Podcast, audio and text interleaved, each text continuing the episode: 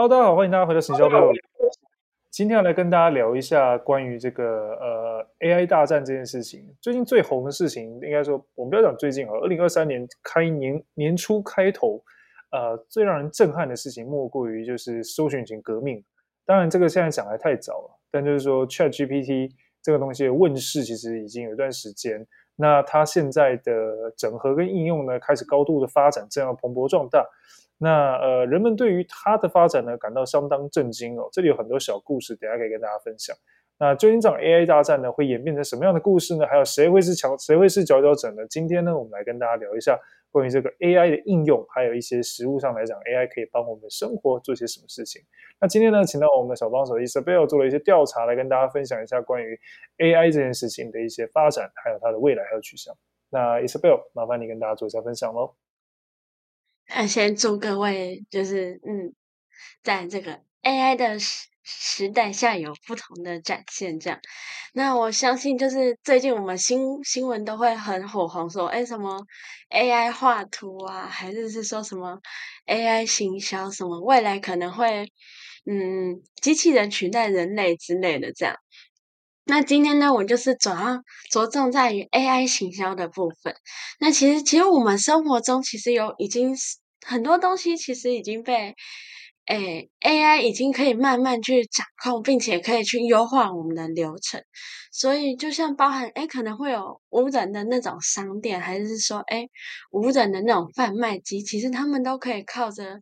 AI 的行销，或者是 AI AI 的手法来去帮助这些人，或者是帮助我们来更有效率的去做事情。那我好奇问一下，Zap 对 AI 行销有什么样的概念，或者是什么样的理解？其实 AI 这件事情，它其实并不是一个太新的概念。其实早几年前就一直在讲 AI AI AI。那那个时候 AI 是区是比较偏向于资料方面的处理跟应用。但近年来 ChatGPT 问世之后，大家没想到就是简单的界面、简单的 UI，人们随人人都可以用用 AI 做事情。这件事情是最最大的不同，也是让为什么大家会对 ChatGPT 爆红的一个主要原因哦。以前我们在聊的 AI service，大部分都是需要还要动一些工程或是串接的，但是这一次不一样，这一次是人人都可以用到的 AI，AI 终于开始有一点普及化的感觉了。那最重要的事情是，AI 它在我们生活上可以做到的事情，如果以 ChatGPT 来讲，它才真的可以回答你一些各式各样的问题。但我们不要讲它的问题正确性的话，先忽略不看，我们来聊一件事情就好，就是它基本上来讲，它就是一个收集资讯的小帮手。那它确实还可以帮你完成一些简易的任务啦。哦。那你说 AI 到底帮我们在行销上做了什么事情？其实还蛮多的。坦白讲，如果你把呃撇除掉现在 ChatGPT 去看过往的 AI 还能够做出些什么事情，很多。那 Google 就推出了很多 service 啊，像是图片的辨识啊，或者是一些文字情感的分析啊、语义的分析啊，它都有推出这样的服务。那再复杂一点，就是在公司行号里面，甚至还有 AI 那边做演算法的，或者是说智慧推荐的，其实真的有非常非常多的 service 在呃 AI 这块领域上运作中。那还有处理 fraud 的，fraud 就是金融诈，就是专门用判断金融诈骗啊等等的，真的很多。但大家大家可以听到，是我刚刚讲的，大部分都还是处理在一个比较啊、不是直接对消费者，或是直接你人手就可以马上感受到的部分。但我想，接下来的几个月到几几年之间的 AI 会跟我刚刚讲的东西稍微有一些不一样与落差，就是了。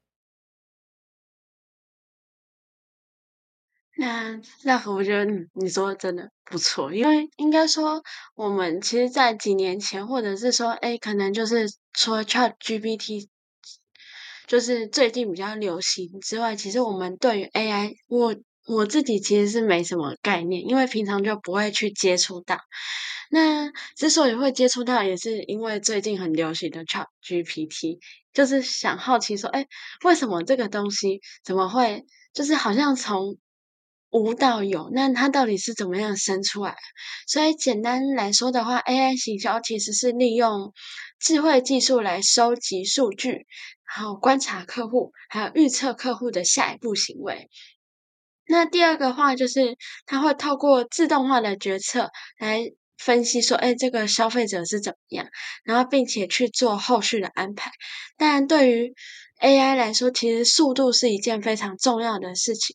所以呢，我们应该说，在接下来的未来的几个月，其实人工智慧其实就是能在这短短几个月能学到它的多少，就是符合它的投资率算多少这样。当然能借助这个人工智慧的技术啊，然后也能帮助我们更加的了解消费者，然后有更好的去运用，说，哎，我们要怎么样去找到我们的客人，或者是我们的族群是什么？那下面的话，我就会跟大家分享，是说，哎，那有哪些技术，还有哪些例子？这样。那首先呢，为什么就是要用 AI 行销？其实它有掌握了几个小要点。那第一个要点的话，就是自动化，因为自动化就像如果是我们人好了，如果我们人要去。假如我们拿到一个客户名单，那我们要去做这些客户的分析，那一定相对来说可能要花个几个月，甚至好几年才能完成几百份或者是几千份、几万份。可是如果今天是交给 AI 来处理的话，它可能几分钟或者是一小时，它就已经把你的客户完全都分好。而且他还会告诉你说：“哎，这个客户住在哪里？那他的兴趣喜好，或者是点过的相关资讯是什么，都可以分析出来。”我就觉得，哦，那个速度一定是超级快。然后第二个的话，就是能将作物最小化，因为我们人大部分应该说。你就算再细心，难免都会有个错误这样。可是 AI 的话，基本上你只要给定它相对的数字，或者是你要的条件，它就可以帮你找到你相对应的客户，或者是相对于相对应的资讯。再者的话，就是节省成本。其实成本，人力的成本，其实是在一个公司会占比较高的部分。那如果今天我们有这个 AI 能帮我们取掉一些诶比较琐碎，然后又可以节省成本、节省人力的事情的话，就像说影印啊，或者是分析资料这些等等，那我们公司就可以去来做节省成本。那最重要的就是它能帮我们做个性化服务，因为个性化服务呢，就是我们可以针对每一个客户。他的消费行为，还有他的生活习惯，或者是上网查的资料等等，或搜寻过的资料，他就会帮你推出相对应的事情。那这里呢，我就要跟大家分享说，哎，到底有哪些？他们是如何打造他们的客户，或者是打造他们属于的 AI 这样运用到他们行销这样？那首先最简单第一个案例就是。聊天机器人，那聊天机器人就像 Zack 刚刚讲的 ChatGPT，然后还有我接下来要举例的，就像 Facebook 的 Message。其实这部分的话，其实 Facebook 是一个算是数据很大，然后也会有一直在跑它的机器人的这个。算是一个公司吧，不过呢，就是它能回答我们不只是重复性的问题，然后说，哎，你的价格，还是说你的商家地址，它还可以变成你的算是另类另类的广告行销站，然后也能解决更多的数据问题。好，接下来就是要跟大家分享，哎，这里插插话一下，我就不知道这样可会不会在嗯。滑脸书的时候，或者是滑 IG 的时候，会看到有一些广告跳出来，然后那些广告都是符合，就是好像说，哎，我最近可能在找的东西，还是说最近有兴趣的东西，这样。呃，有了，多少有多少，就是在呃，在我看 Facebook 的时候，其实我有注意到它有蛮多的那种，就是如果你用用它的 c h a t 吧或是用它的一些工具，它其实我其实我知道它有。可以串一些商品，或者是做一些广告推荐啊，等等。这个这个我有遇过，但但只是在台湾比较少啊。如果在国外的，你如果是跟国外的店家做一些联系或什么，其实都还蛮常见到的。对，那然后他，我记得他那个机器人好像也可以，就是复杂一点，可以做到订机票，好像蛮厉害的。对，这个我还蛮觉得大家去研究一下的。哦，好神奇！这订机票我。我目前真的没有研究，不过就像说，刚刚那刚刚有你也有提到说，哎，也有相关的经验嘛。那其实我朋友有一个经验，就是跟大家分享，给大家笑一下这样。有一次我们在看那个虾皮的时候，可能就是要买一本书这样子，可能就是行销背后的逻辑这样子。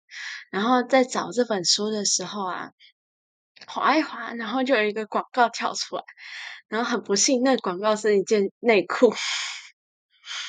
然后我们就就当下的时候就在想说，哎，内裤跟书会有到底是什么样的关系？怎么会跳出来？看起来他的 推荐，就是、看看起来他推荐的方向有点 奇怪，就是了。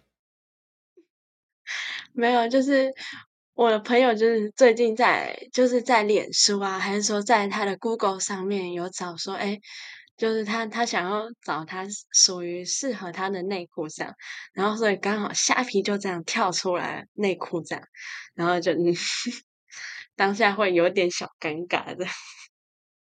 了解，其实不奇怪，真的就是现在。其实那也那个有可能是 AI，也可能不是。但是必须要说是这种类型的广告，还真的是有一段时间。其实久了，你还不得不说，像这样的广告有点 annoying 哦，就是有点烦人。那久了下来，其实啊、呃，也希望未来的 AI 啊，可以把这样的广告再优化一点。对，就是找书的时候秀够秀内裤，这是一个蛮尴尬的一件事情。他怎么不能？他怎么不会是找书的时候说秀书呢？然后真的让我看衣服的时候再秀内裤呢？这样感觉比较合理才对哦。他想要促进消费者去做行销，哦，我想他应该是急着急着想要你赶快下单啊，对，这还蛮合理的，对。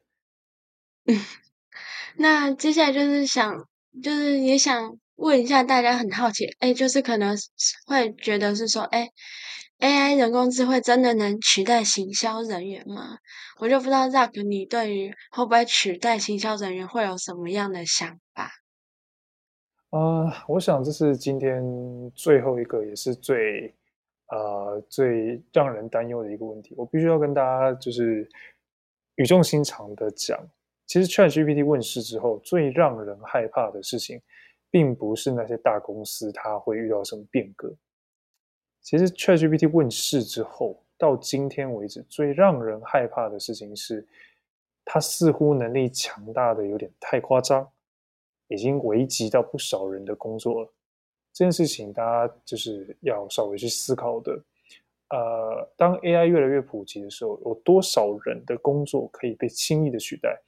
呃，我们甚至有甚至有一些新闻在讲嘛，说 ChatGPT 或者是说这种 AI，他们能够开始写出一些程式，帮你变出一些程式啊等等的。那工程师是不是要被取代了？Possibly，呃，简单的工简初阶工程师可能也会受到一点影响。